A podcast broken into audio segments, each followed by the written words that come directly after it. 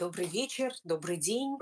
А, Рада приветствовать всех и спасибо, что присоединяетесь к нашему чату. Надеюсь, сегодня будет интересно.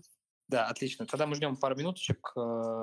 Э, 18.02, как обычно, начнем эфир, э, как самые настоящие пунктуальные люди. Так, ну а пока мы ждем, на самом деле, я могу анонсировать, наверное, наши новые материалы, которые вышли у нас в блоге. А, На сайте Газпромбанк Инвестиции вы можете э, в верхнем меню найти ссылку на наш блог. А, Соответственно, на этой неделе у нас вышел целый цикл интересных материалов. А, Мы сделали небольшой календарь инвестора на третий квартал. Соответственно, те события, которые будут у наиболее важных, ну, кстати, значимых компаний э, на рынке, на российском рынке инвестиций, а, в принципе, доступны а, у нас в блоге, можете знакомиться и, соответственно, планировать свои инвестиции а, вместе с этим документом. Так, Антон пропал так, и вернулся. Антон, ты, ты исчезал. Да, я никуда не исчез. А, все, отлично. Ну, тогда сейчас чуть-чуть еще ждем и стартуем наш эфир 18.02. Я вижу, что люди активно добавляются. Так, давайте, наверное, по нашей традиции оценим сложность сегодняшнего эфира. А, как по-вашему, насколько тема про квалифицированных инвесторов сложная для людей? А, мы обычно оцениваем все эфиры по шкале от 1 до 3. Вот ваше мнение, насколько это сложный эфир? Если этот вопрос к нам, я думаю, что это цифра 2. То есть на двоечку, на твердую двоечку, да, сегодня? И, может быть, даже на троечку, если, так сказать, мы углубимся в какие-то детали. Я думаю, что да. Это важная тема. Но мы постараемся поговорить сегодня о сложных вещах простым языком и доступным для того, чтобы каждый участник сегодняшнего чата смог для себя получить полезную информацию и принять решение, нужен ли ему статус квалифицированного инвестора. Так, отлично. Ну что, 18.02, тогда я предлагаю начинать. Все, тогда даю слово. Спасибо, Кирилл. А, Желаю всем доброго вечера. Меня зовут Тимченко Антон. Я территориальный руководитель «Газпромбанк Инвестиции». Со мной моя коллега Анна Батракова, моя коллега из Санкт-Петербурга. Ань, привет. Да, всем еще раз добрый вечер. А, Рада Сегодня- приветствовать всех. Сегодня мы да, проговорим о том, что такое э, квалификация, как э, квалифицировать и этот весь процесс, который проходит э, в России э, с точки зрения брокера, с точки зрения инвестора, с точки зрения законодателя. Вот. Надеюсь, сегодняшний диалог будет интересный. Мы э, надеемся уложиться в час, как обычно, минут 20-25 э, мы с Аней расскажем о том, что это такое, и какие особенности, какие возможности, требования а, к квалификации на текущий момент предъявляются, а, какие есть актуальные новости на этот счет. И потом мы уже в режиме диалога сможем это обсудить а, вместе с вами. Итак, началось бы, начать бы хотелось бы с того, что вообще это такое, квалификация. В принципе, закон делит инвесторов а, на две категории. Это квалифицированные и, собственно, неквалифицированные инвесторы. Для чего это сделано? А, На самом деле очень простая базовая задача – это защитить новичков, защитить неопытных инвесторов от рисков, с которыми они могут столкнуться а, при инвестировании в сложные инструменты. Для этого а, подобная процедура предусмотрена как в российском законодательстве, так и в законодательстве остальных развитых, развивающихся стран. Вот.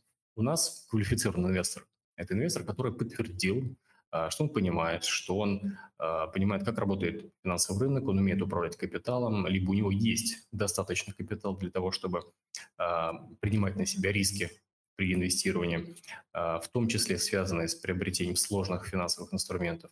Ну и, собственно, вот этот статус квалифи- квалифицированного инвестора, он дает возможность покупать а, те инструменты, которые недоступны для неквалифицированных инвесторов. То есть а, есть ряд таких инструментов, например, это а, акции непубличных компаний э, на каких-то внебиржевых площадках, это могут быть бои закрытых фондов а, и другие активы, которые могут считаться а, слишком рискованными для инвесторов, и для того, чтобы как раз оградить а, вот этих новичков, Банк России и разделил их а, на две категории. Собственно, а, разделение это касается не только физических, но и юридических лиц, безусловно. А, К квалифицированным инвесторам относятся а, некоторые институциональные инвесторы и, собственно, профессиональные участники рынка. То есть это брокеры, это страховые компании, это управляющие компании, различные пенсионные фонды.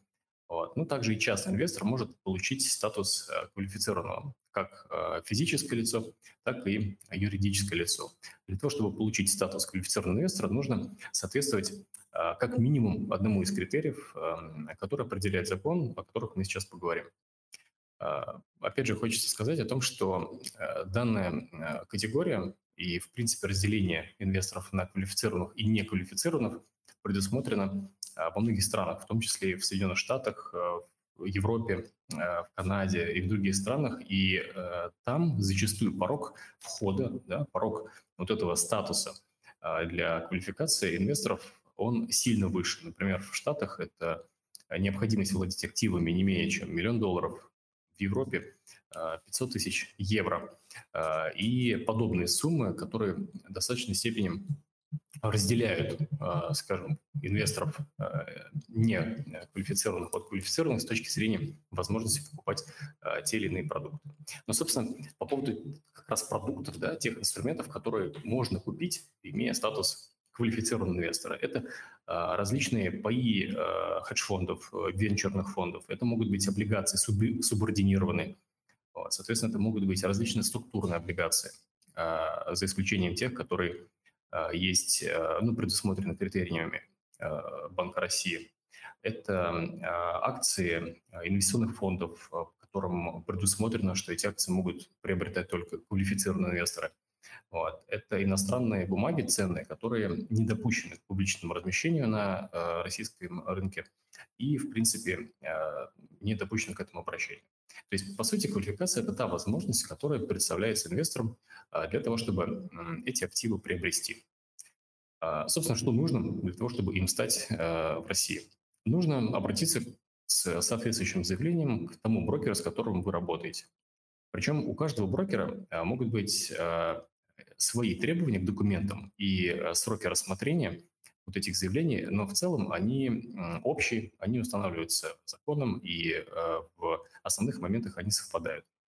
А для того, чтобы получить статус колл-инвестора, нужно подходить э, под одно из там, пяти основных требований. При этом квалификацию необходимо получать у каждого брокера отдельности. То есть квалификация, присвоенная в рамках одного брокера, она не дает Э, возможности приобретать активы для квалифицированных инвесторов у другого до того, как вы не получили этот статус непосредственно у него.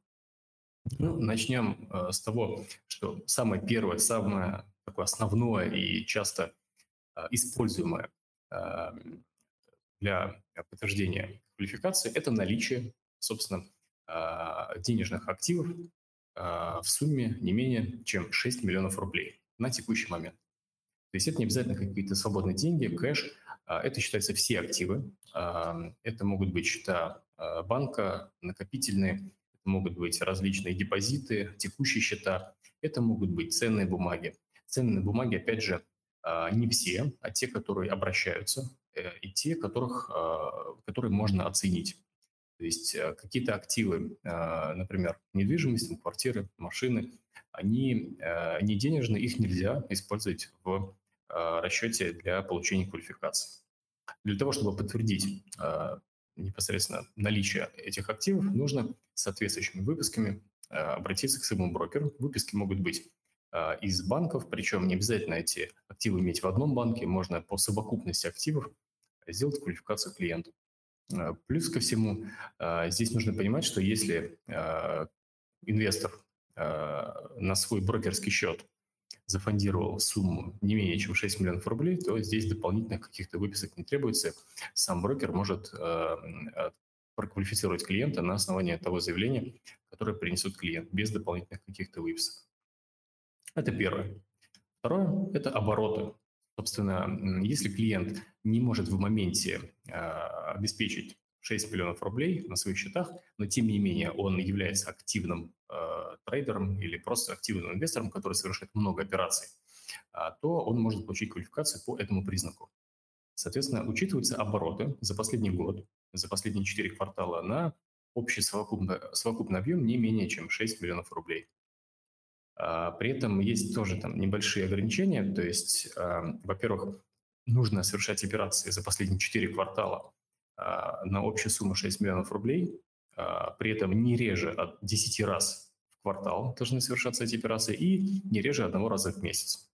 А, на самом деле не такие хитрые требования, но тем не менее они дадут возможность получить статус колл-инвестора даже тому, кто имеет там 100-200 тысяч рублей на счете, но при этом за последний год совершал много подобных операций.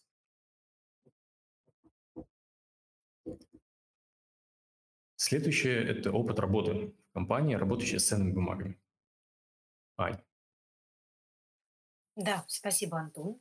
А, ну, прежде Расскажи чем про это. перейти, прежде чем перейти к опыту э, работы, да, я бы хотела сказать, что а, периодически условия по квалификации меняются, и Центральный банк э, вносит изменения в законодательство, поэтому э, мы упоминаем те условия, которые действуют на сегодняшний день. Итак, что касается информации о том, как получить а, квалификацию, если вы не владеете активами в 6 миллионов рублей и не торгуете на фондовом рынке а, как минимум 10 сделок в квартал. Если вы являетесь, влад- у вас есть экономическое образование в тех университетах, которые имеют право выдавать э, сертификат по финансовым рынкам, то, предъявив такой диплом брокеру, вы имеете право на э, присвоение статуса к вам квалифицированного инвестора.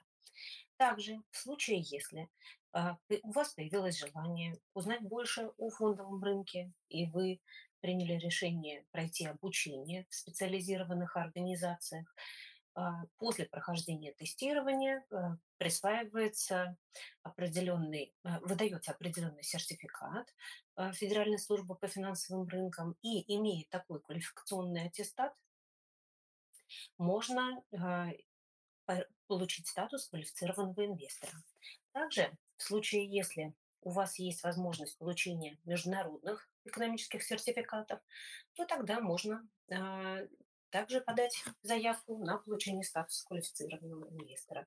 Например, а, сертификат CFA может дать вам возможность без каких-либо ограничений совершать операции на российском фондовом рынке, на международном фондовом рынке.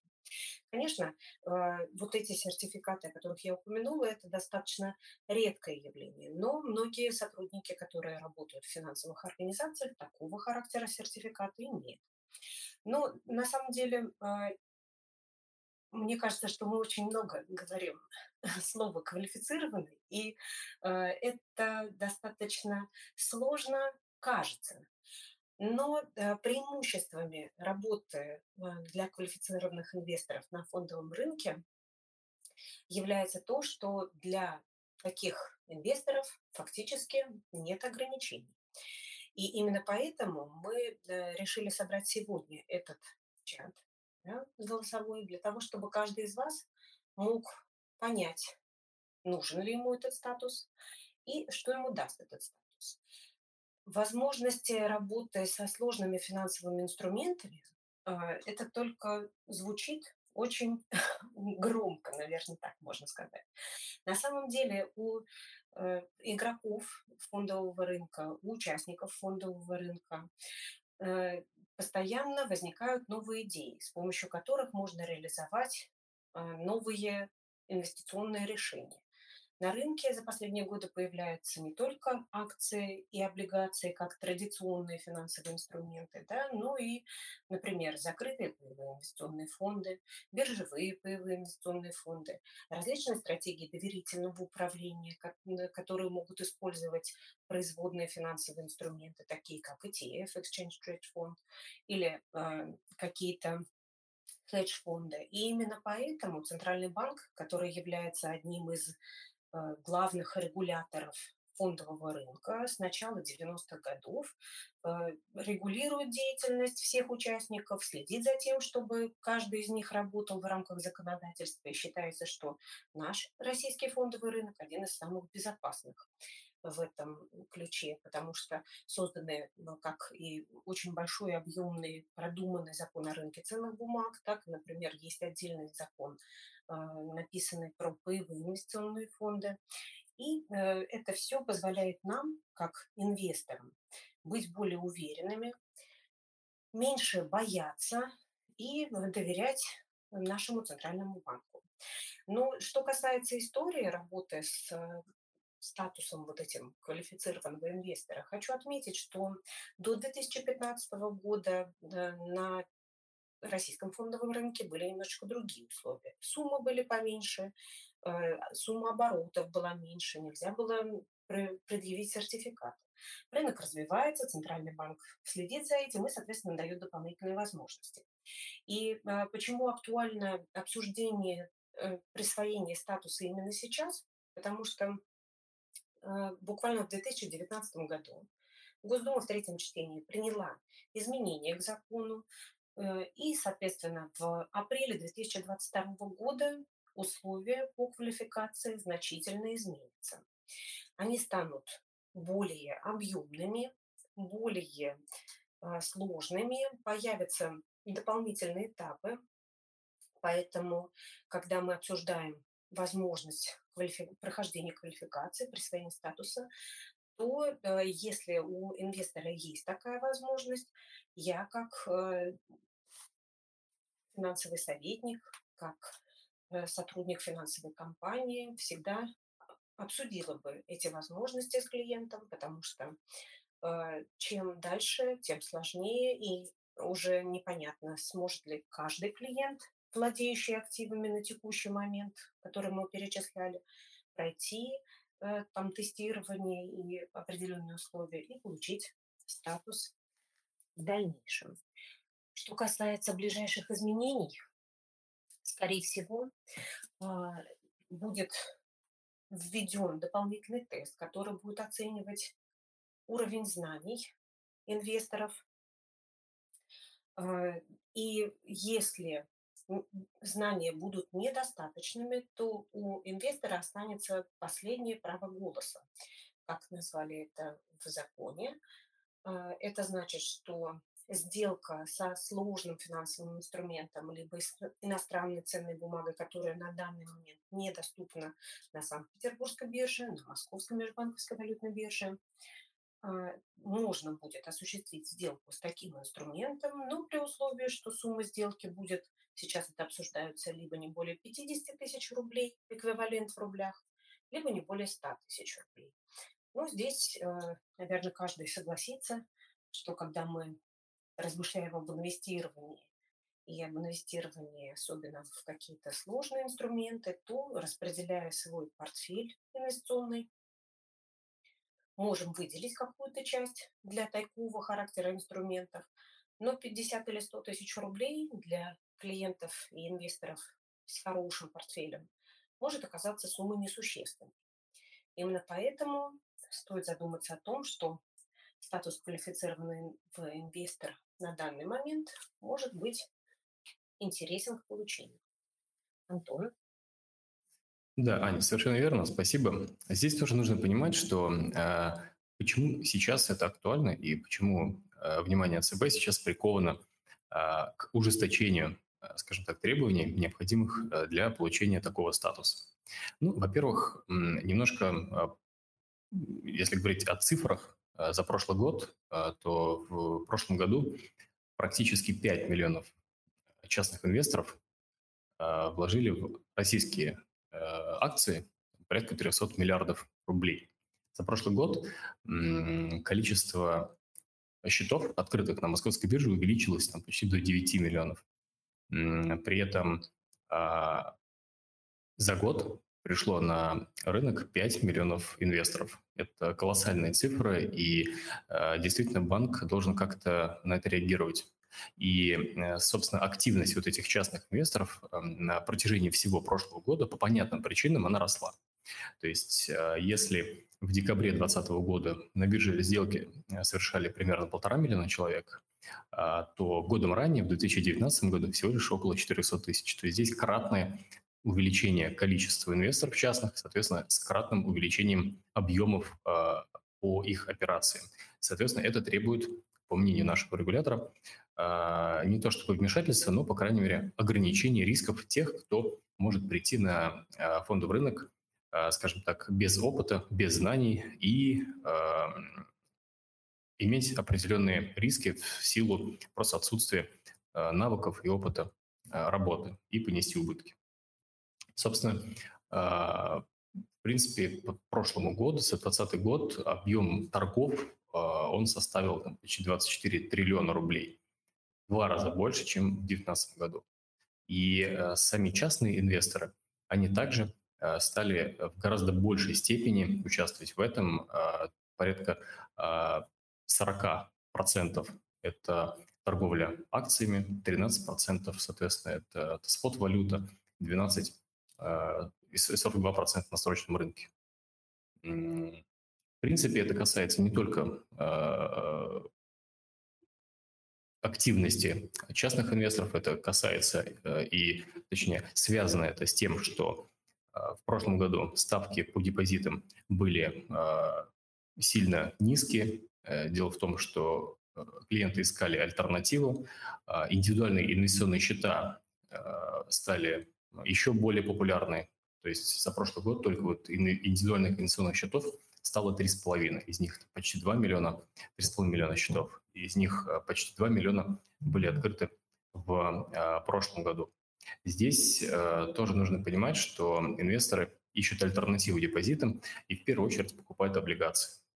Облигации в прошлом году, в 2020, на общий объем порядка 600 миллиардов рублей были проданы на московской бирже и в акции сумма в два раза меньше, порядка 300 миллиардов рублей, но при этом здесь нужно понимать еще обеспокоенность регулятора относительно манипулирования рынком. То есть помимо того, что по понятным причинам после снижения доходности по депозитам, после того, как э, многие клиенты увидели э, в результате пандемии и после нее сильный рост э, стоимости акций, это была такая притча во языцах во всех новостных каналах и э, новостных порталах обсуждалась как эта идея, концепция инвестирования, насколько выросли акции после просадки прошлого года. Какие-то акции показали просто феноменальный рост на тысячи процентов. Помимо всего этого, возникла ситуация, когда манипулирование рынком приводило к определенным достаточно серьезным последствиям. А я имею в виду то, что те кейсы, которые были а, в результате взрывного а, роста акций, в первую очередь это касается акций в США, где, например, стоимость бумаг американской компании по продажам видеоигр GameStop за буквально там неделю-две выросла на почти 2500 процентов. То есть э, причиной такого движения э, стали эм, организованы на платформе инвесторов Reddit спекуляции, спекуляции, собственно, частных трейдеров. Вот. Такие скачки наблюдались и на московской бирже в том числе. То есть, например, акции компании Беловой группы и Абрау на, за несколько дней буквально дорожали там, на 40-60%. На 60%. И в связи с этим у регулятора действительно возникает э, резонный вопрос о необходимости ужесточения подобного рода э, манипуляций, э, в том числе и тому, чтобы временно ограничить э, доступ неквалифицированных инвесторов к тем или иным бумагам, которые подвергнулись манипуляции. Опять же, как будут определяться списки тех бумаг, которые этой манипуляции подверглись, ведь так или иначе практически все акции, если мы говорим про фондовый рынок, подвергаются а, если не говорим о каких-то сознательных, осознанных договоренностей на, сайте Reddit, если мы говорим, в принципе, о влиянии различных новостных фон, новостного фона, а, каких-то таких ситуационных изменений, а, много факторов влияют на стоимость акций, какие-то сильнее, какие-то в меньшей степени, но так или иначе очень получается размытая формулировка относительно этих бумаг. И в связи с этим регулятор, скорее всего, эти требования по присвоению статуса квалифицированного инвестора будет ужесточать и в этом году. Поэтому... Алло. Да-да, вас слышно, Антон. А, отлично. Вот, поэтому, э, наверное, с точки зрения получения этого статуса, понятно, что это нет, э, в этом нет необходимости в случае, если вы не планируете покупать какие-то сложные финансовые решения. То есть большей части инвесторов, частных инвесторов в России, этот статус квалифицированного инвестора, он э, по факту не нужен. То есть без этого статуса можно покупать и большую часть акций, можно покупать облигации, валюту, различные биржевые паевые фонды, какие-то производные финансовые инструменты. Но это можно делать на московской бирже, на Санкт-Петербургской бирже, но тем, кто планирует в дальнейшем, в ближайшем обозримом будущем все-таки торговать какими-то активами, которые сейчас там не оборачиваются на территории там, России, или хотят приобретать сложные структурированные продукты, все-таки им, наверное, стоит задуматься о получении статуса инвестора сейчас. Пока эти требования понятны, пока они четкие, пока они еще не изменились. Потому что бывает, наверное, все-таки, когда э, запреты вводятся, а инструменты по их, скажем так, регуляции э, немножко запаздывают. Вот. С точки зрения, э, в принципе, влияния тех же самых э, структурных инструментов, точнее, вот этого квалификации на возможность покупки структурных инструментов, в прошлом году, в конце прошлого года, э, несколько российских крупных брокеров столкнулось как раз с тем, что эм, были рекомендации регулятора ограничить неквалифицированных инвесторов от там, определенной части продуктов. И те инвесторы, которые на тот момент Э, имели возможность их покупать, покупали их, а, многие покупали их успешно, были там довольны результатом. После того, как была рекомендация и у них прекратилась возможность приобретать а, те или иные инструменты, а, пришли к ситуации, когда у них нет возможности получить статус холл-инвестора. То есть, например, часть активов, если мы говорим там о каких-то внебиржевых, например, да, инструментах, она не может быть взята в качестве активов для получения квалификации. То есть это только а, биржевые обращающиеся бумаги могут быть использованы в качестве активов, которые, ну, по, по которым можно э, присвоить статус колл-инвестора. Вот. Поэтому а, часть клиентов была вынуждена прекратить инвестирование в а, подобного рода инструменты исключительно из-за того, что у них не было тех активов, которые а, там были необходимы, и они не подходили под а, остальные требования. Я вижу, там есть вопросы. Давай. Да, ну Или, Ань, здесь давай. я хотела немножечко дополнить, Антон, что э, часто мы говорим о том, что сложный финансовый инструмент, структурированный инвестиционный продукт. На самом деле очень часто брокеры создают продукты такого характера для того, чтобы дать возможность заработать инвесторам, не вкладываясь напрямую в акции либо облигации. И э, многие такие инструменты несут в себе, например, стопроцентную защиту, либо четко прописаны условия, э, на которых инвестор размещает свои денежные средства. Вопрос в том, что часто, увидев очень высокую доходность, многие инвесторы забывают спросить, где же риски? А, здесь мне в чат поступил один из вопросов, можно ли прогореть.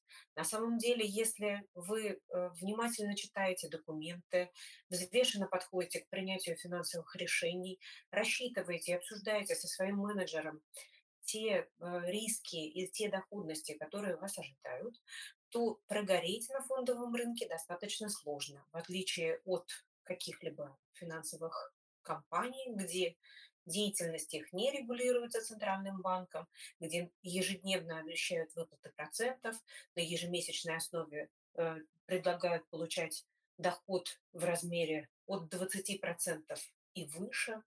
И это все как раз показывает нам, что такие инструменты достаточно опасны. Но структурированные инвестиционные инструменты, сложные финансовые инструменты, как мы их здесь называем, да, могут нести в себе защиту капитала, и поэтому не нужно бояться таких инструментов, но брокер, вот как правильно упомянул Антон, с недавних пор э, ограничен в своем предложении, и такого характера инструменты можно предложить только инвесторам со статусом квалифицированным. Именно поэтому э, в том числе интересно получать статус для того, чтобы иметь больше возможностей не только на рынке акций и облигаций, как российском, так и иностранном, но и э, для того, чтобы наполнять ваш инвестиционный портфель какими-то новыми инструментами, позволяющими диверсифицировать, да, то есть раскладывать по разным полочкам ваши вложения и получать разный характер дохода. Да, ну и, может быть, приступим к ответам на вопросы, хотела еще уточнить, что э, многие ответы вы сможете найти на сайте нашей компании «Газпромбанк Investments». Там есть э, большой раздел, который называется «Блог». И в этом разделе мы публикуем много интересной информации, посвященной в том числе и э, квалификации. Так вы можете прочитать статью, как получить статус квалифицированного инвестора, где пошагово описаны все этапы. Напомню вам, что получить статус квалифицированного инвестора нужно у каждой компании брокера или управляющей компании, которая занимается доверительным управлением ваших активов, отдельно. Центральный банк не централизует присвоение этого статуса и предоставляет каждому брокеру полномочия по квалификации. При этом хочу обратить внимание, что Антон упоминал, для того, чтобы показать, что сумма активов у клиента – это 6 миллионов рублей, эквивалент в рублях, в валюте и более, а, обязательно предоставление в случае, если это документы из разных финансовых организаций, так, э, такие документы должны быть предоставлены в, одно, в один календарный день. Это необходимо для того, чтобы избежать таких манипуляций со стороны инвесторов, когда из одного банка в другой инвестор отнес денежные средства, во всех банках взял справку о том, что у него есть, например, там по миллиону рублей, и в итоге получил статус. Но на самом деле такие э, манипуляции караются Центральным банком штрафами. Поэтому будьте внимательны, когда будете собирать документы. Лучше всего проконсультироваться с вашим менеджером или вы можете позвонить непосредственно в компанию «Газпромбанк Инвестиции». На сайте «Газпромбанк Investments вы можете увидеть контактные номера телефонов, где колл-центр, сотрудники службы поддержки, либо мы можем ответить на ваши вопросы и обсудить с вами детали. Спасибо. Так, у меня, наверное, будет единственная просьба, а давайте мы чуть больше расскажем про те продукты, которые доступны для квалифицированных инвесторов. То есть вопрос даже не а почему они такие, и, э, или, может быть, допустим, повторим еще раз более там простым языком, почему они такие, и, э, соответственно, вот, э, Аня, ты говорила про диверсификацию. А, может быть, давай мы чуть больше расскажем, а, в чем их преимущество для клиента, может быть, там, если говорить про не только диверсификацию, а, допустим, там, про доходности и доступы на какие-то другие рынки. Хорошо, Кирилл, конечно. А, что касается э, доступа да, и разновидностей э, тех инструментов, которые доступны квалифицированным инвесторам. Например, на российском фондовом рынке есть, уже появились такие достаточно популярные фонды, как ETF, Exchange Trade Fund. Этот тип инструмента не похож ни на акцию, ни на облигацию, а чем-то может быть похож на паевой инвестиционный фонд. А, внутри фонда могут быть как акции разных компаний, так и сложные инструменты, такие как фьючерсы и опционы. Они могут работать как на рост фондового рынка, так и на его падение. Именно поэтому некоторые из таких фондов достаточно рисковые.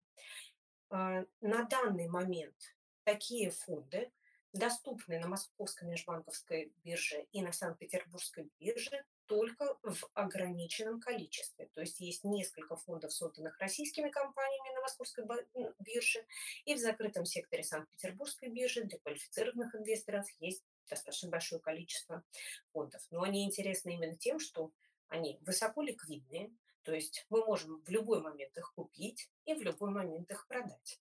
У них есть биржевая цена и есть внутреннее наполнение. Кому-то интересно, э, например, вкладываться в нефть. Но в нефть на российском рынке можно вложиться только либо приобретя акции нефтяных компаний, либо приобретя фьючерс на нефть. Фьючерс подразумевает, что это высокорисковые инвестиции, поскольку внутри такого фьючерсного контракта подразумевается сразу, ну, можно образно назвать кредитное плечо. Соответственно, а, достаточно сложно говорить а, про такие инструменты, поэтому с этими инструментами нужно работать осторожно и не э, Именно поэтому Центральный банк здесь квалифицирует инвесторов и не дает возможность работать всем с такого характера инструментами. Также на финансовом рынке есть так называемый внебиржевой рынок, где профессиональные участники фондового рынка могут между собой договориться и э, обмениваться еврооблигациями, евробандами.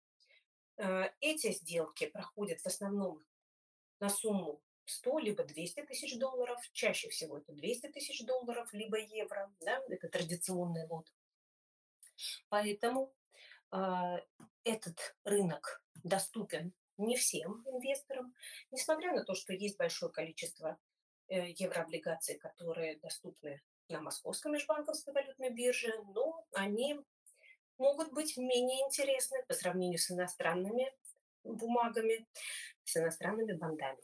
И э, иностранные еврооблигации доступны только тем, у кого есть этот статус квалифицированного инвестора. Также есть так называемые паи венчурных фондов или хедж-фондов. Тут достаточно много можно говорить на тему, что это такое. А, вообще суть боевого фонда в том, что несколько участников, их может быть 3-5, а может быть несколько тысяч, инвестируют свои денежные средства в определенную стратегию, которая зарегистрирована в Центральном банке. Но стратегии эти могут быть разными. Вообще на фондовом рынке Центральный банк ввел категоризацию клиентов, э, то есть каждый брокер присваивает инвестиционный профиль клиенту в случае, если клиент хочет выбрать какие-то высокорисковые либо низкорисковые э, инструменты. И, соответственно, часто можно встретить э, анкету, опросник, который, на основании которого присваивается статус и инвестиционный профиль, так называемый. Да? И, соответственно, э, хедж-фонды и венчурные фонды, паи венчурных фондов доступны только квалифицированным инвесторам и доступны для высокорисковых инвестиций. Тем подходит тем, кто готов много заработать, но и готов много потерять. Также можно говорить об инвестициях в структурные облигации, то есть это вот мы упоминали уже немножечко про то, что есть такие инструменты, которые либо регистрируются на фондовом рынке, им присваивается идентификатор, так называемый ISIN, либо они э, не зарегистрированы, э, вернее, зарегистрированы, но торгуются на внебиржевом рынке. Эти облигации позволяют получать определенные условия, уровни защиты и э, возможности участия э, в каких-то инструментах и базовых активах. Вот. Также э, можно посмотреть на сайте Московской биржи, доступны ли э, те или иные инструменты к, для торговли. Ну, плюс э, большая таблица в статье про квалифицированных инвесторов размещена на нашем сайте Газпромбанк Investments. Да, спасибо, Ань. Я еще немного добавлю относительно э, тех инструментов, э, которые как раз доступны только для квалифицированных инвесторов. Э, чуть резюмирую то, о чем мы сегодня говорили, это акции иностранных компаний, которые не входят в состав S&P 500.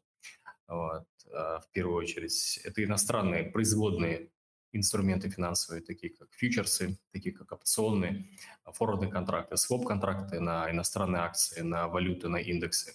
Это те ETF, о которых говорила Аня, ETN, а, это mutual фонды, то есть какие-то торгуемые биржевые фонды, а, торгуемые биржевые ноты, какие-то взаимные фонды, то есть те вот эти зарубежные инструменты, а, которые можно купить э, только будучи квалифицированным инвестором. Причем они достаточно популярны у российского инвестора в части диверсификации портфеля с классическими инструментами типа облигаций. Также это, собственно, эти же облигации. А, ни для, кого не секрет, что облигации, а, еврооблигации в частности, составляют основу портфеля э, крупных инвесторов, э, частных инвесторов, средних инвесторов, которые а, свой портфель оценивают э, в первую очередь в валюте. Соответственно, еврооблигации, облигации номинированные в иностранной валюте, как российских, так и зарубежных эмитентов, в первую очередь представлены на внебиржевом рынке. Аня правильно сказала, это лоты на 100, на 200 тысяч долларов. Есть какие-то, конечно, меньше лоты, но они обладают меньшей ликвидностью. Соответственно, для того, чтобы купить подобную облигацию, необходимо иметь статус квал-инвестора. И такие облигации э, составляют основу э, портфеля, э, в первую очередь, там, такого консервативного инвестора. Да, даже если мы говорим там, про более агрессивного инвестора, все равно в качестве диверсификации евробанды у него также должны присутствовать в портфеле. Это паи каких-то закрытых инвестфондов, запифы, там, хедж-фонды, венчурные фонды, о чем говорила Аня, и депозитарные расписки. Здесь тоже я хотел бы обратить внимание, то есть это расписки, которые обращаются на зарубежные площадки. То есть эм, что вообще это такое? Инвесторы, которые хотят а, не складывать э, яйца в одной корзине, хотят диверсификацию, вот, они применяют, применяют еще диверсификацию между стран. Соответственно, могут покупать а, активы а, в разных странах и, соответственно, открывать счета у других брокеров. Вот, соответственно, депозитарная расписка – это производный инструмент финансовый, который позволяет инвестору покупать акции иностранной компании на бирже внутри своей страны. То есть, грубо говоря, расписки э, российских акций торгуются на там, Нью-Йоркской бирже. И эта депозитарная расписка, по сути, не является акцией, она является ценной бумагой, производным э, финансовым инструментом. Вот. Это такая, так называемая такая вторичная ценная бумага. Вот. Она выпускается банками, Э, крупными инвестиционными банками. Вот. Сам банк, он владеет этими акциями компаний, на которые выпускает вот эти расписки. При этом а, процесс покупки акций а, через эти расписки, как бы он э, иногда простой, иногда сложный, но так или иначе вы там подаете заявку брокеру, вот, банк подает заявку там, иностранному брокеру на покупку определенного количества акций. Антон, прости, пожалуйста, у тебя помехи пошли, Антон. У тебя, кажется, провод отошел. Так, прошу прощения. Меня хорошо слышно? Алло. Ну вот, да, стало лучше, да. Угу. Да, да. самые распространенные а, это американские депозитарные расписки, так называемые АДРы. То есть это сертификаты ценных бумаг, которые обращаются на биржах э, в Штатах, в США. Вот, соответственно, на акции э, эмитентов из других стран.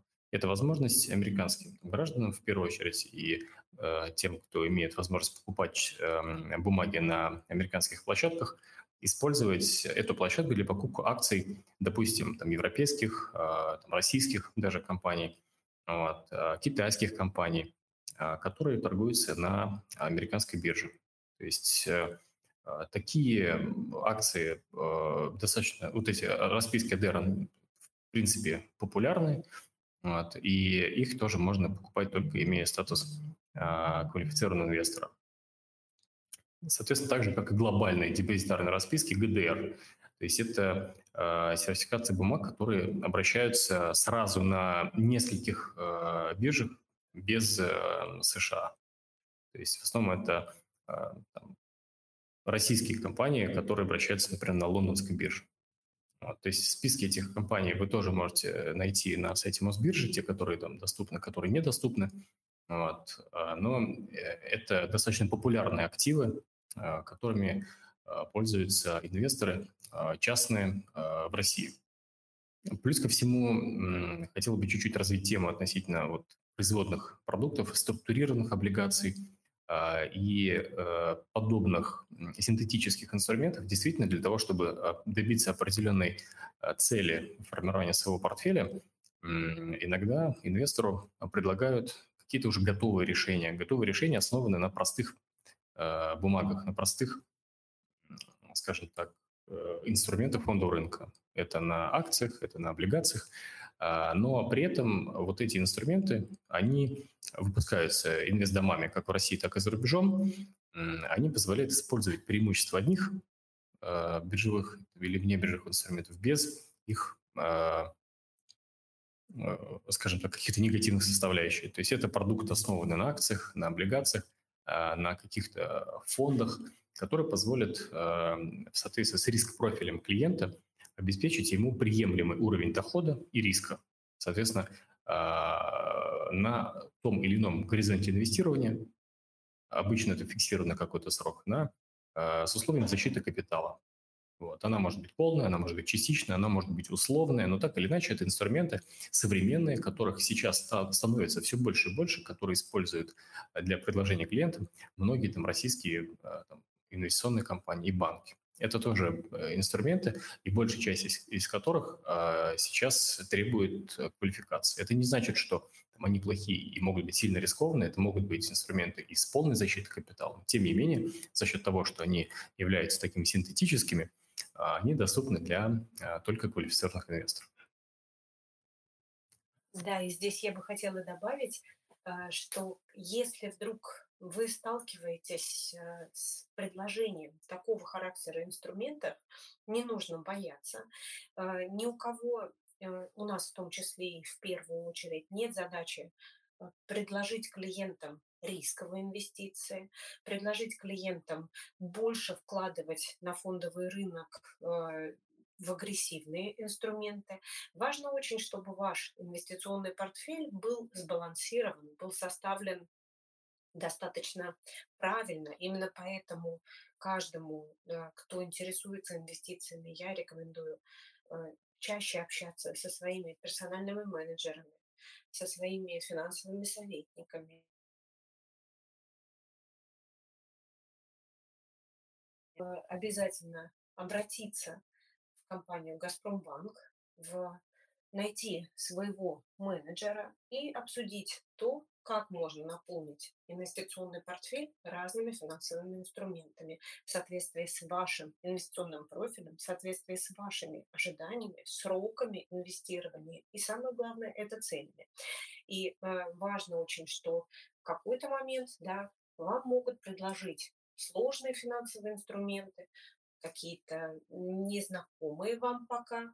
Но поскольку я работаю на рынке уже 14 лет, с каждым Э, инвестором, с которым мне выпадает возможность пообщаться, я всегда размышляю следующим образом, что впереди у нас достаточно длинная жизнь, и э, поскольку на рынке очень много всего интересного, и фондовый рынок, и финансовый рынок постоянно развиваются, нужно изучать новое, нужно пробовать погружаться, а часто очень э, все материалы презентационные написаны достаточно понятным языком для того, чтобы у клиента сформировалось понимание того, как можно сохранить свои денежные средства, свои накопления, как можно их приумножить и какие условия размещения при э, тех или иных уровнях риска и э, при сроках инвестирования. Вот. Антон, ты еще что-нибудь добавишь или мы будем отвечать на вопросы, которые нам задали в чате? Я думаю, что э, самое время э, пообщаться. Как я понимаю, там были вопросы, в том числе в чате. Давайте в каком-то режиме диалога обсудим. Да, да, да соответственно, у нас есть я прошу прощения. нас... Да, я хочу обратиться к нашей аудитории. Соответственно, если у вас есть вопросы и хочется задать их голосом, то поднимайте руку. Соответственно, дадим э, возможность задать вопросы нашим э, экспертам э, и получить, я думаю, что самый квалифицированный ответ, который только возможен. Так, ну и, соответственно, начнем мы, я думаю, тогда с текстовых вопросов. Э, э, вопрос практического характера. До какой даты можно успеть получить квалифицированного инвестора по обороту?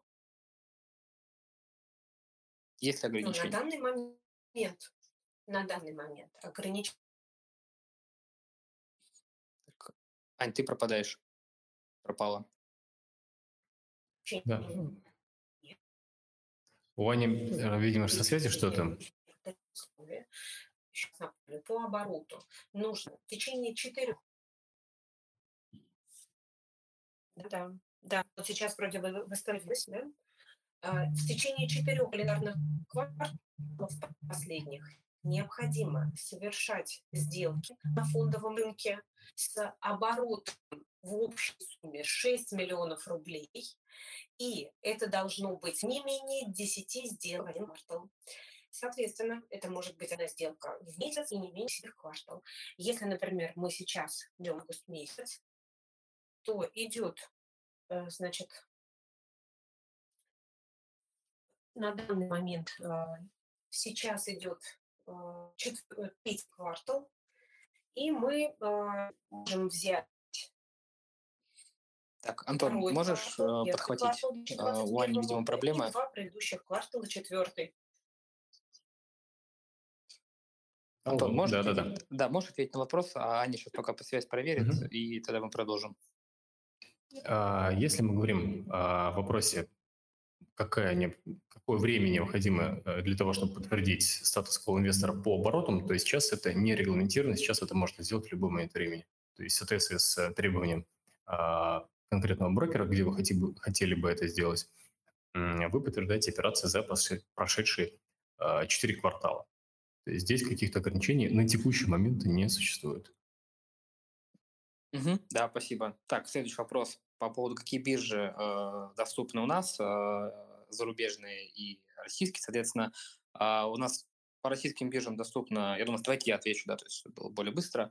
А, это Московская биржа и Санкт-Петербургская биржа. Соответственно, по зарубежным биржам, отметьте, мы сейчас как э, достаточно молодой цифровой брокер, э, мы рассматриваем сейчас возможности добавления других бирж, но вопрос в том, а, как вы хотите пользоваться этими биржами, да, соответственно, а, будем признательны за обратную связь здесь. Если опишите, как бы вы хотели использовать, да, то есть доступ к зарубежным биржам, то, в принципе, конкретно ваше мнение может быть учет, ну, учтено, да, в процессе разработки а, да, то есть новых проектов.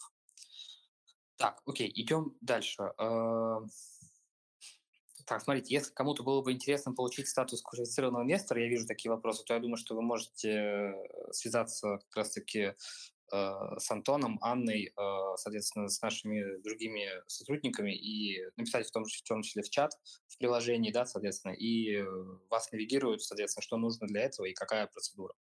Да, мы обязательно свяжемся с коллегами, через коллег, если это будет написано в чате «Газпромбанк Инвестиции», либо можно позвонить нам, на сайте указаны номера телефонов, и мы подробно объясним, достаточно ли тех документов, которые есть у клиента, для того, чтобы присвоить ему статус квалифицированного инвестора. Да, отлично, спасибо. Так, соответственно, дальше. Видим вопрос про изменения после 1 октября. А какие облигации можно будет покупать, не имея статуса квалифицированного инвестора? Пока доступ э, предоставлен в этом году ко всем инструментам. Э, с апреля 2022 года появится возможность квалифицировать клиентов как неквалифицированный первого типа либо второго типа, да, пройти там тестирование и останутся квалифицированные инвесторы. Поэтому на данный момент можно купить, покупать облигации, а облигации являются одним из самых консервативных и надежных вариантов вложения. Безусловно, там есть риски, риски дефолта эмитента, да, но если вы выбираете э, надежные облигации, либо государственные, либо крупных российских компаний, то тогда вероятность наступления таких событий, соответственно, снижается, потому что каждый из выпускаемых облигаций на фондовом рынке присваивается рейтинг от международных рейтинговых агентств, и, соответственно, вы можете пока покупать все облигации, в том числе и в октябре. Да, отлично, спасибо. Так, следующий вопрос. На какой срок выдается статус квалифицированного инвестора? Он выдается на неограниченный срок, да. Да-да-да, Антон, угу. говори.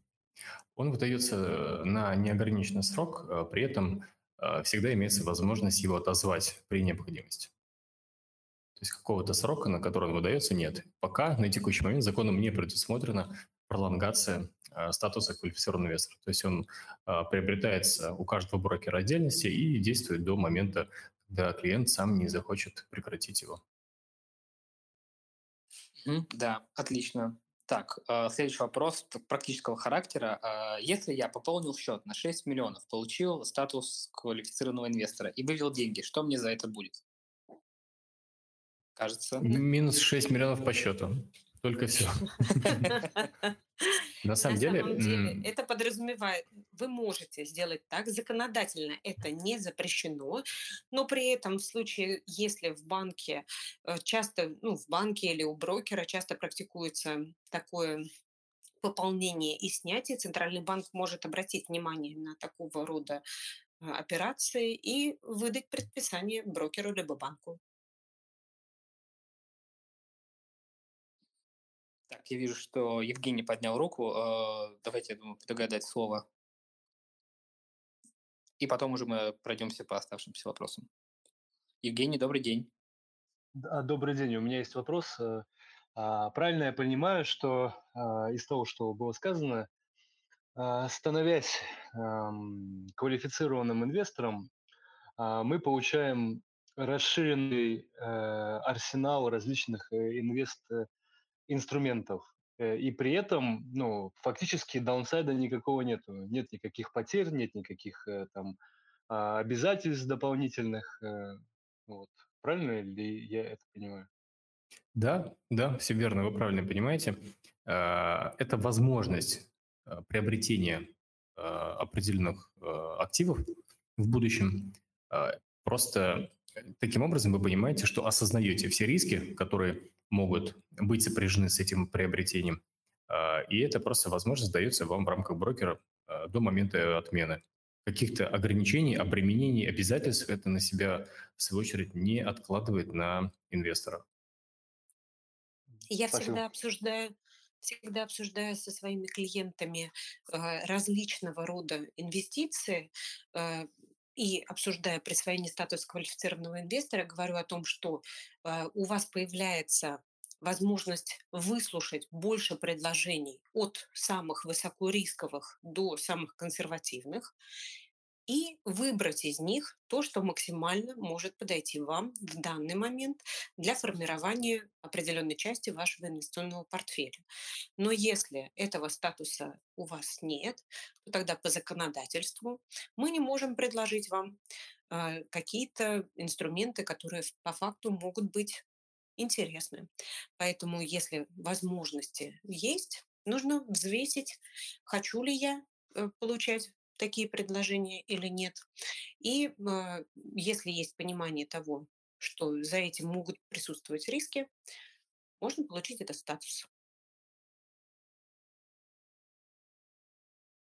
Так, отлично, я думаю, мы ответили. Евгений, если у вас что-то еще? А, нет, э, спасибо. Я понял, что если возможность есть, то э, нужно делать, нужно пробовать. Э, потерь никаких нету в любом случае. Да, все правильно. Так, я думаю, что мы сейчас еще пару вопросиков возьмем из чата и потом э, дадим э, право задать вопрос голосом. Так, э, если я сейчас начну делать сделки и оборот через и, и, и оборот, через год смогу получить статус квалифицированного инвестора? Как это работает?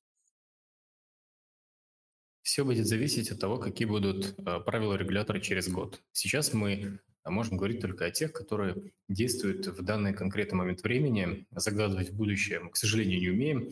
А понимая, как работает регулятор, он может внести изменения по факту в любой момент. И э, с момента внесения изменений ситуация может поменяться кардинальным образом. Завтра я утрирую, но так или иначе это возможно. Завтра там, внесут поправки, которые обеспечат э, минимальную сумму на Э, для того, чтобы стать квалифицированным инвестором, например, 12 миллионов, 16 миллионов, 20 миллионов рублей, такое тоже возможно. Или обороты нужно будет поддерживать в, в течение не одного года, а двух. Или э, сумма э, оборотов должна быть существенно выше 6 миллионов рублей. Или количество операций должно быть больше.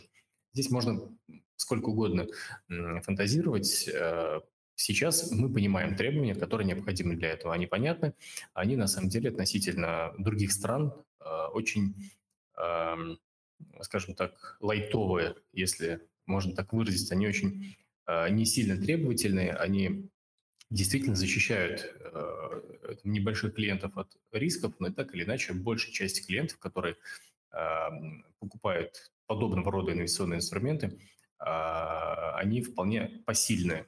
Вот. С точки зрения того, что будет через год, никто об этом сказать не, можем, не может. И возвращаясь к предыдущему вопросу и ответу на него, пока есть понимание о процессе и э, понятные требования о квалификации, наверное, все-таки стоит задуматься о том, чтобы получить это сейчас. Через год все может измениться.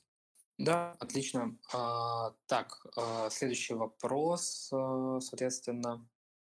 Про гонконгскую биржу, да, окей. Э, Александр, я увидел, услышал вас. Э, соответственно, ну, рассмотрим обязательно эту возможность. А, так, Следующий вопрос. Какие ограничения для неквалов уже вступили в силу? Структурные продукты уже недоступны? Да, все верно. Структурные продукты доступны только э, квалифицированным инвесторам. Именно поэтому мы упоминали примеры, когда клиенты, имея структурные продукты, а, которые уже закончились, не могли приобрести их, потому что не могли получить статус квалифицированного инвестора. Это произошло в прошлом году. Центральный банк а, ввел ограничения. Соответственно, на данный момент с такими инструментами можно работать, покупать вновь. То есть те, у кого были такие структурные продукты, они продолжают действовать. Но купить новые структурные продукты инвестор уже не может. Да, отлично. А, Еще один интересный вопрос. А в чем смысл отзывать статус квалифицированного инвестора? Ну, у всех разные отношения к предложению от менеджеров. Возможно, кому-то просто надоест, что его э, внимание отвлекают звонками с предложением приобрести тот или иной финансовый продукт потому что у инвестора есть возможность да, инвестировать в такого характера инструменты.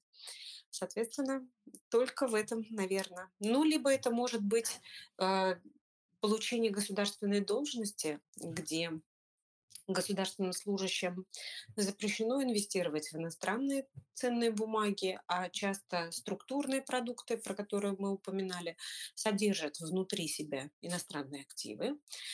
И это может быть э, большой проблемой.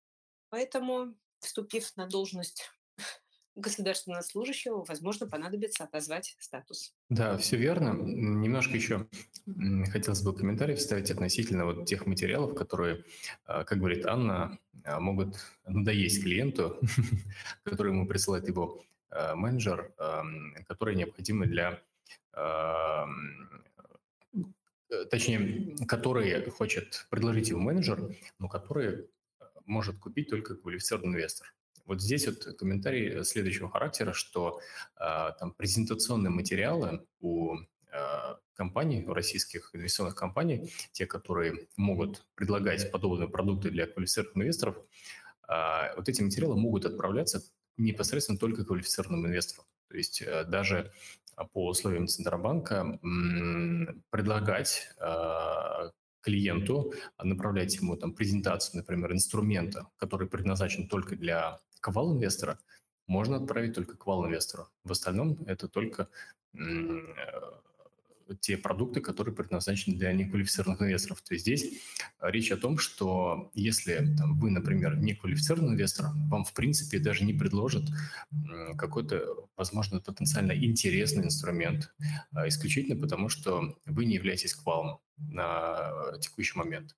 То есть, возможно, он бы вас заинтересовал, возможно, для него вы бы специально постарались бы стать квал-инвестором, но э, про него вам не расскажут, потому что вы сейчас вот на текущий момент им не являетесь. А об этом рассказывать Никвалу запрещено. Поэтому это еще раз такой аргумент в ту сторону, чтобы э, немножко расширить горизонт предложений, в том числе и для себя, в том числе интересных предложений, э, имея статус инвестора. Так, ну что, отлично. Дальше уже, я смотрю, тут началось обсуждение в формате диалога. Э, каких-то конкретных вопросов к нам я сейчас не вижу. Uh, учитывая, что мы немножко перелимитили даже наш эфир, uh, я предлагаю, наверное, тогда на этом закончить. Или, может быть, last call какой-то голосовой. Кто хочет задать вопрос, мы готовы прямо сейчас подключить. Есть ли желающие? Так, вот вопрос пришел. В каких учебных заведениях можно поучиться для квала? На сайте Московской биржи очень подробно описаны лицензированные организации, которые имеют право э, предоставлять сертификат, э, который подтверждает наличие знаний о фондовом рынке. Это так называемый сертификат Федеральной службы по финансовым рынкам. А, также можно эту информацию о лицензированных организациях посмотреть на сайте Центрального банка. А, и есть много организаций, регулирующих деятельность брокеров, финансовых организаций. Там тоже можно узнать, есть ли в вашем городе такая организация или можно ли пройти дистанционное обучение. На самом деле выдача сертификатов такого характера а, в прошлом году изменилась достаточно серьезно. Центральный банк и здесь Э, задумался о не только регулировании, но и ужесточении выдачи такого характера сертификатов. Поэтому свежую информацию можно посмотреть на сайте ЦБ, на сайте Московской биржи. Да, спасибо. Так, я думаю, что финальный вопрос самый важный. Зарабатывают ли квалифицированные инвесторы больше, чем неквалифицированные инвесторы? По-вашему, можно ли это определенно сказать?